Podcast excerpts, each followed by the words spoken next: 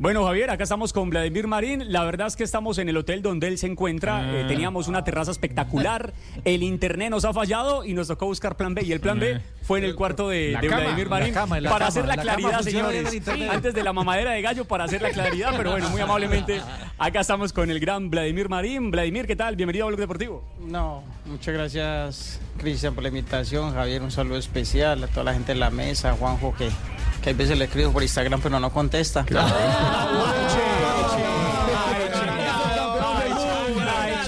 campeón del mundo. No no puede ser.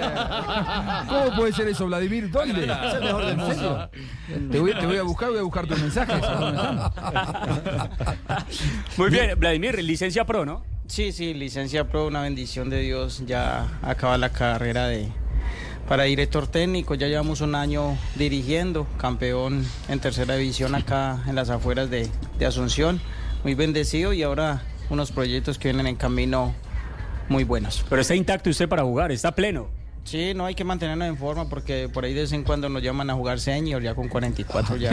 No, no, yo- Muy bien, Javier, ahí lo escucha Vladimir. no, además hoy, hoy en día, a ver, el jugador de fútbol, eh, eso no se ha perdido. Eh, puede que existan Ferguson eh, y existan técnicos veteranos que tienen un buen equipo de ayudantes, pero no hay nada más ejemplarizante que el jugador, de, eh, el, el técnico todavía con dotes de jugador de fútbol para decirle con autoridad al futbolista es que no se le pega así. Se le pega de esta manera y vaya y ejecute. Para que le crean Es- más. Claro, es parte de la autoridad eh, que hay en ese caso. ¿O no, Blado?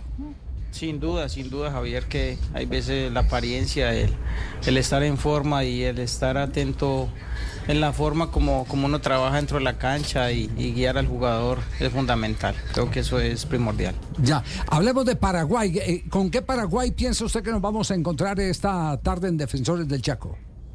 No, viendo lo que Dani Garnero hizo en, en Libertad, lo que viene haciendo la selección en estos pocos partidos que tiene, es un técnico donde busca priorizar mucho la salida de juego, donde prioriza que los laterales salgan mucho al ataque, donde su segundo volante pase mucho al ataque, donde sus extremos sean muy creativos y, y marquen la diferencia en el uno contra uno. Y bueno, hoy en día Paraguay ha sacado jugadores en ese, en ese sentido donde el uno contra uno son fuertes, donde por arriba, sin lugar a dudas, toda, toda su historia ha sido el fútbol paraguayo por arriba muy buenos y, y creo que están marcando la diferencia en eso. Han salido jugadores muy versátiles donde les gusta mucho el encar, el uno contra uno, marcar la diferencia y, hoy va a salir a buscar eso. Además viene con un envión de sacar un empate importante en Chile y, creo que hoy se va a ver un lindo partido. Pues eh, tuvimos la oportunidad de ver esta mañana algunos pasajes de, de, el comienzo de juego de, de Paraguay porque nos habían dicho, ojo, que es un equipo que tiene transiciones muy rápidas. Y frente a Chile eh, fue, sal- fue moviendo, moviendo gente para romper líneas de una manera maravillosa con la pelota ras del piso, que eh, podría uno decir no es la constante del fútbol paraguayo, pero al que ha querido llevar Garnero a este equipo. No, sin lugar a dudas, Javier, porque ya no se ve el Paraguay de antes que el central agarraba, tiraba pelotazo a un Cabañas, a un Roque Santa Cruz, Santa Cara Cardoso, que la bajan y por ahí espera el rebote, ¿no? Ya se está priorizando mucho la salida desde abajo, con los centrales, con ese primer pase, con los volantes, con ese pase eh, largo e interno hacia los a- hacia los extremos, donde los extremos tienen que marcar la diferencia, como te dije anteriormente, en el uno contra uno y, y que los volantes rompan líneas, que eso es lo que le gusta mucho a Garnero. Claro, pero eh, en esa idea de juego, Vladimir, la que, la que impera o intenta imponer Garnero, ¿qué tanto eh, le va a doler la ausencia de un jugador como Almirón? Y bastante, bastante, porque cuando Almirón juega, eh, Paraguay juega de una forma donde prioriza mucho el juego con él, donde el pase al vacío es fundamental por la velocidad que él tiene, por lo desequilibrante que es, por la forma cuando viene a buscar la pelota, cuando se junta con Sosa, cuando se junta con, con los delanteros eh, es una forma cuando está él, pero otra forma es cuando no está, porque ya ahora Sosa va a estar prácticamente no muy acompañado con alguien muy desequilibrante, sino que va a tener, eh, si no estoy mal, dos delanteros que le van a, a, pivotear para él hacer su jugada, porque está creciendo mucho y, y, en el fútbol argentino ha crecido mucho. Sí, y también pierde a Julio Enciso Paraguay, o sea, es decir, los dos jugadores que te marcan la diferencia de mitad de cancha hacia adelante en cuanto al juego, después tienen buenos delanteros, pero esas dos ausencias me parece que para lo que hoy tiene Paraguay, Vladimir, es, eh, o sea, son insustituibles ambos, ¿no? Sí, sin lugar a dudas, Juanjo, porque lo que es Enciso y lo que es Almirón, eh, hoy en día no nos mentamos que el fútbol eh, se basa en, el hombre a hombre, en el duelo uno contra uno en tres cuartos de cancha para adelante y eh, es fundamental y esos dos jugadores son especialistas en eso. Entonces hoy no los tiene, pero tiene a Ramón Sosa que está jugando muy bien, que tiene que está muy motivado, que entró muy bien contra Chile, el poco tiempo que que jugó tuvo prácticamente una, una opción de gol muy buena y, y bueno, hoy me imagino que Dani con su esquema y por la eh, ganas de salir a buscar el partido, va a tener que salir a buscarlo porque va a tener que ganar, va a tener que ganar, la gente le está pidiendo que gane y además con el empate que trajo, eh, la gente está muy motivada. Ya, eh, Vladimir, hacemos aquí una, una, un alto, un alto breve, porque lo que queremos ya es saber del técnico, del colombiano, del exjugador de fútbol, en esas condiciones, después de lo que hemos ya diagnosticado de Paraguay, ¿qué es lo que tiene que hacer Colombia? Pero eso lo presentamos a nombre de Bauker a esta hora. Claro, con Bauker le vamos a meter buenas herramientas a nuestro invitado. Herramientas Bauker inalámbricas perfectas para trabajos perfectos. Bauker en Blue Radio y BlueRadio.com, don Javi. ¿Qué tiene que hacer Colombia entonces?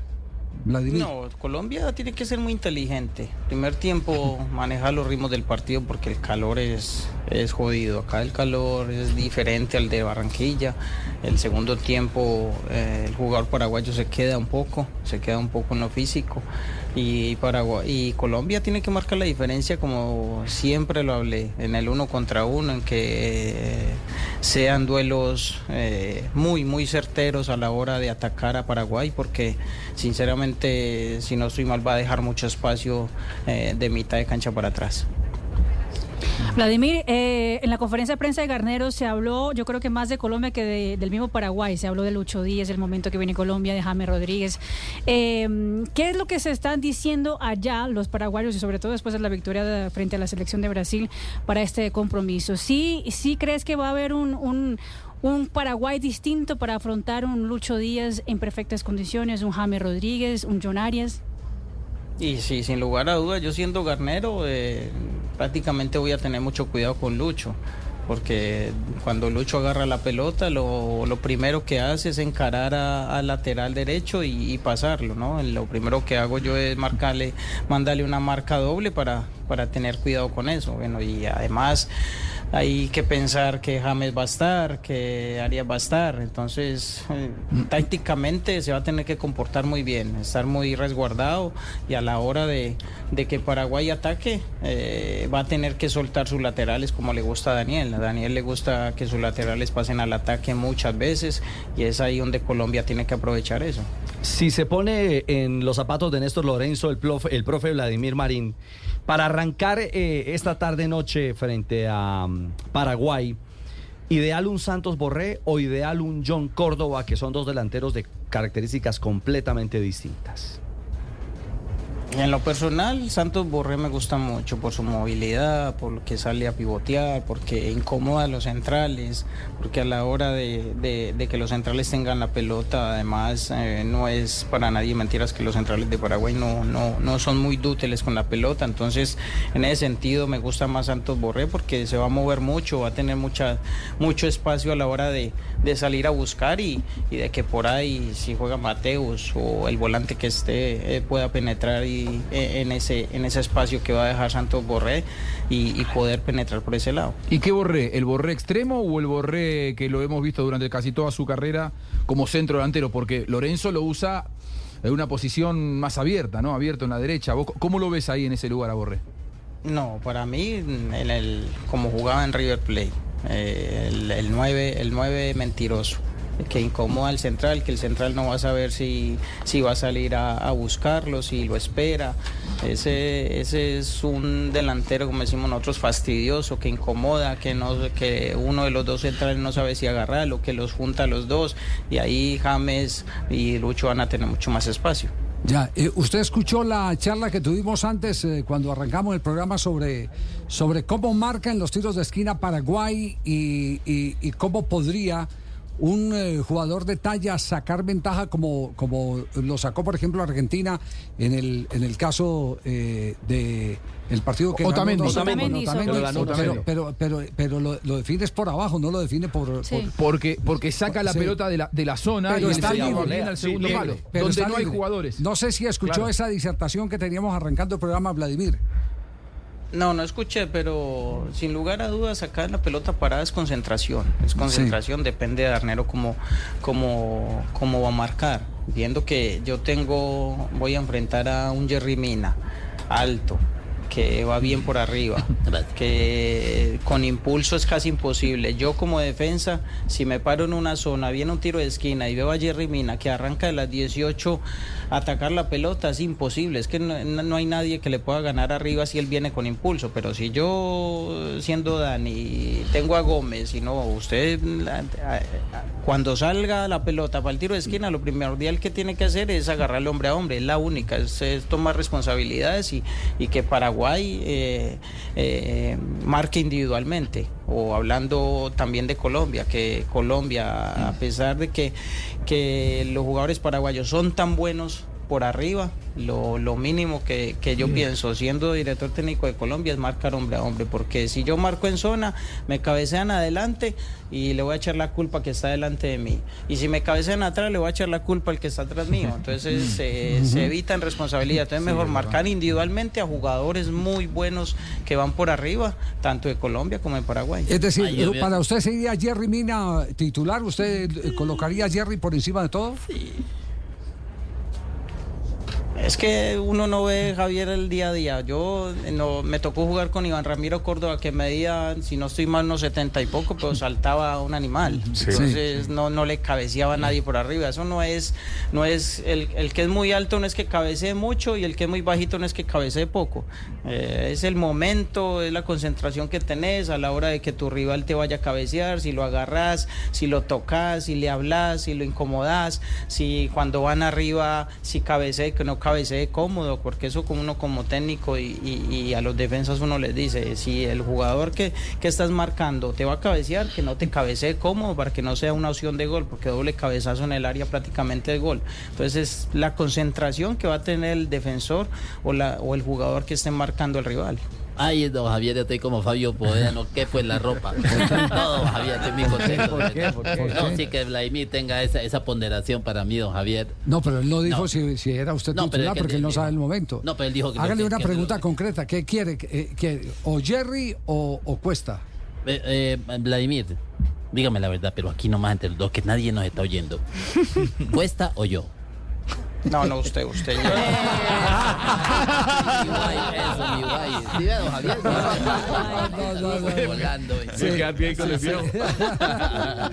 Pues, pues, No, porque sabía- sin lugar a dudas, eh, Javi y toda la gente, si yo veo un central como Jerry Mina y tengo la pelota en el costado, por ahí pienso dos veces para tirar un centro. Porque, ah, ¿qué voy a tirar un centro si tengo a Jerry Mina, a un Cuesta, a Claro. un Davinson en, en- en el área? Sé que por ahí no voy a, no voy a ganar. Entonces, eh, por ahí eh, inconscientemente le mando un mensaje al rival que por centro no me va a ganar. Sí. Eh, eh, pegadores de, de- de media distancia como usted están escaseando. En, en Colombia, ¿cuánto hace que no hacemos un gol de, de- de- de tiro libre, por ejemplo? Hace rato que no Sí, se en, verdad. en el tercer lugar de, de la Copa América del 2021, me parece que Cuadrado hizo gol Contra Perú fue, Contra Perú. sí. Perú. Fue el último, Contra sí. Perú en Que rompió la barrera. Sí, le pegó tiro- fuerte. tiro libre, que atravesó la barrera, pero ya no está cuadrado. Pero, pero, lo- pero también podemos decir lo mismo de Paraguay. Paraguay eh, de- se han No, escaseado sí, esos sí. jugadores que le pegaban du- durísimo la pelota, como por ejemplo Pazmiño, Claro, ya no hay. que le daba durísimo. No sé. eh, ¿Por qué escasean? No, yo creo que falta entrenamiento nomás, falta de constancia, porque bueno, a, pesar de que yo le pegaba muy bien a la pelota y fuerte, me tocaba quedarme tres veces a la semana, dos horas, dos horas y media entrenándolo. Hay que perfeccionar no, Eh, no más, porque talento para patear la pelota hay mucho en la selección Colombia. El tema es entrenarlo. Miren, ustedes lo acabaron de decir, Cuadrado no era un buen cobrador de pelota, pero eh, suele, suele entrenar, suele entrenar, suele practicar y, y- y solito llega, solito llega al tiro libre. Hay que practicar nomás. El mismo Chilaver en Paraguay. Sí, claro. Que, que él eh, hablaba de lo que dice Vladimir, de, de practicar mucho. El, el Chilaver joven no hacía tantos goles de tiro libre como el, el, el- el El Chilaver Chilaver mucho maduro. más Sí, experimentado maduro, sí, que se claro. quedaba. Él contaba con Bianchi en Vélez, después de la práctica a patear, y a partir de allí cambió la carrera. Me parece que hoy falta eso en los Lo, jóvenes. lo que, lo que dijo el técnico eh, de Águilas, eh, el eh, venezolano Farías, eh, menos eh, internet, Menos celular. menos teléfono Menos celular, celular, sí. sí, menos entretenimiento y más dedicación a lo Más que es. dedicación, Sí, es verdad. Más, sí. sí, no, es que, es que antes uno veía jugadores, uno, jugadores terminaban el entrenamiento y se quedaban. Hoy en día es quien sale primero al parqueadero a montarse en su Ferrari. Es una carrera, sí. Es una, ca- sí, te- tristemente es eso, eso es una realidad. Pues Vladimir, un gustazo haberlo tenido acá en Blog Deportivo, eh, de verdad que nos encanta.